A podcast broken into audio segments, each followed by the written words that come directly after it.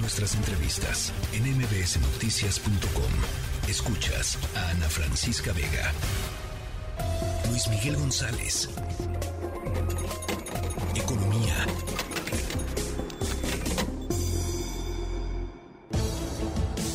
Estamos de regreso en la tercera emisión de MBS Noticias. Luis Miguel González, director del Economista. Pues vamos a cerrar el 2022 con una tasa de desempleo notable por lo baja que ha sido. ¿Cómo estás? Buenas tardes. Oscar, buenas tardes. Con mucho gusto estar con ustedes. Oye, pues tenemos la tasa de desempleo más baja desde 2005. En 17 años no habíamos tenido un, una tasa de desempleo tan baja. ¿Qué quiere decir esto? 2.85%. Okay. Bueno. Eh, no hay manera de, de, no reconocer ese como un buen dato, aunque hay que recordar que la manera en que se mide el desempleo, no solo en México, sino en, en el mundo, tiene, tiene peculiaridades. Solo, solo se considera desempleo o, o en desempleo aquellas personas que no tienen empleo y que lo están buscando. Dicho de otra manera, hay personas que están sanas, que tienen edad de trabajar, que están disponibles para trabajar, pero no son desempleados si no buscan empleo. Okay. ¿Qué quiere decir esto? Pues que tenemos dos millones de personas más o menos desempleadas como tal, pero tenemos cinco millones de personas que no buscan empleo a pesar de que están en condiciones, si son mayores de 15 años, menores de 60 y que estarían en condiciones de trabajar si empezaran a buscar trabajo. En buena medida, y con esto quería empezar el comentario, Oscar, uh -huh. el mercado laboral mexicano tiene características muy peculiares. Primero, el bajo nivel de desempleo. Segundo, el alto nivel de informalidad. 55%, 55 de cada 100 personas que trabajan en México están en la informalidad. Okay. Y luego tenemos otras características que me parece destacar, necesario destacar. El gran desequilibrio, la gran diferencia entre hombres y mujeres participando en el mercado laboral.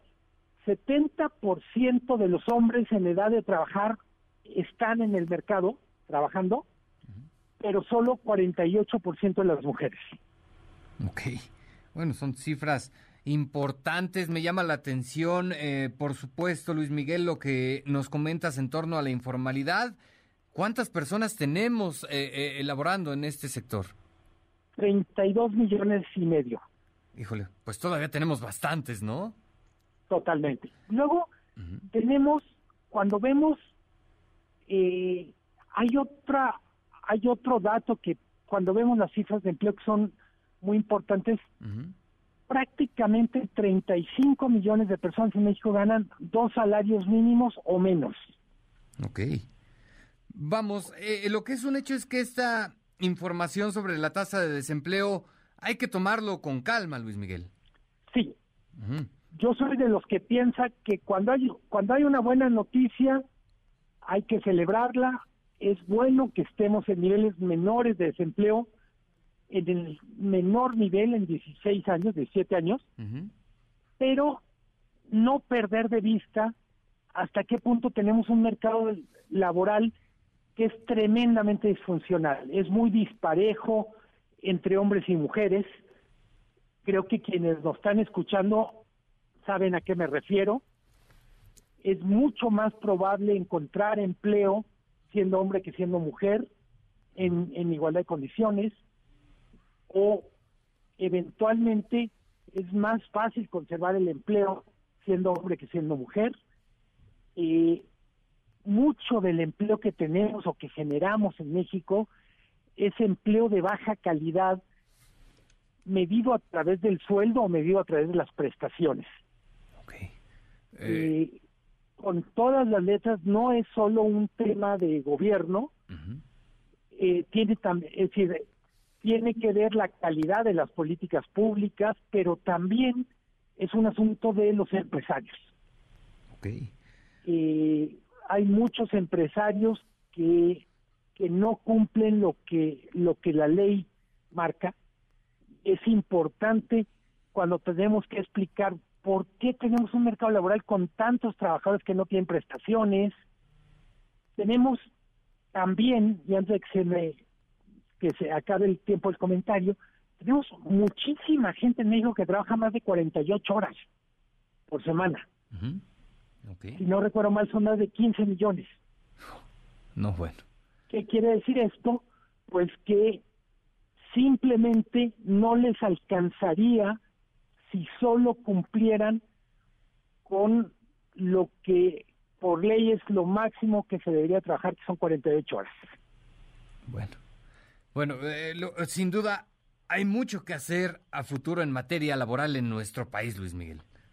Eh, totalmente tiene que ver con ser más productivos, es decir,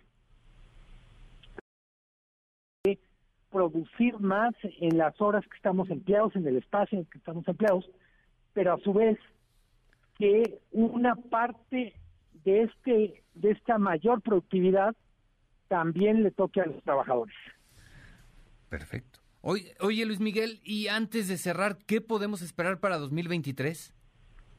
En el mercado laboral, yo diría, vamos a ver un mercado que va a generar menos empleo formal, eh, más o menos 2022 va a cerrar con alrededor de 800 mil plazas creadas, eh, registradas en el INSS. Y probablemente el año que entra estaremos más entre 300 y 500 mil, un poco menos de la mitad. Tiene que ver, Oscar, con una cosa importante, 2022 tuvo mucho, mucha creación de empleo vinculada a la reactivación de la industria turística. Estoy pensando sobre todo restaurantes, eh, hoteles, por supuesto, y este este boom de recuperación de empleo en un sector que genera tanta pues no es sostenible y no es sostenible no porque le vaya a ir mal, sino porque muchos de los empleos ya están y se van a mantener. Perfecto, pues Luis Miguel González, veremos qué es lo que ocurre el próximo año. Te agradezco mucho tu tiempo, estaremos pendientes de lo que ocurra. Eh, también gracias a ti, aprovecho ahora sí, un abrazo, mis mejores deseos para ti, para el equipo de MBS, para todos los que nos están escuchando, todos y todas los que nos escuchan, mis mejores deseos, que 2023 sea mejor este año. Muchas gracias, Luis Miguel González. Abrazo de vuelta y que tengas un feliz año. Luis Miguel González, director del Economista. La tercera de MBS Noticias.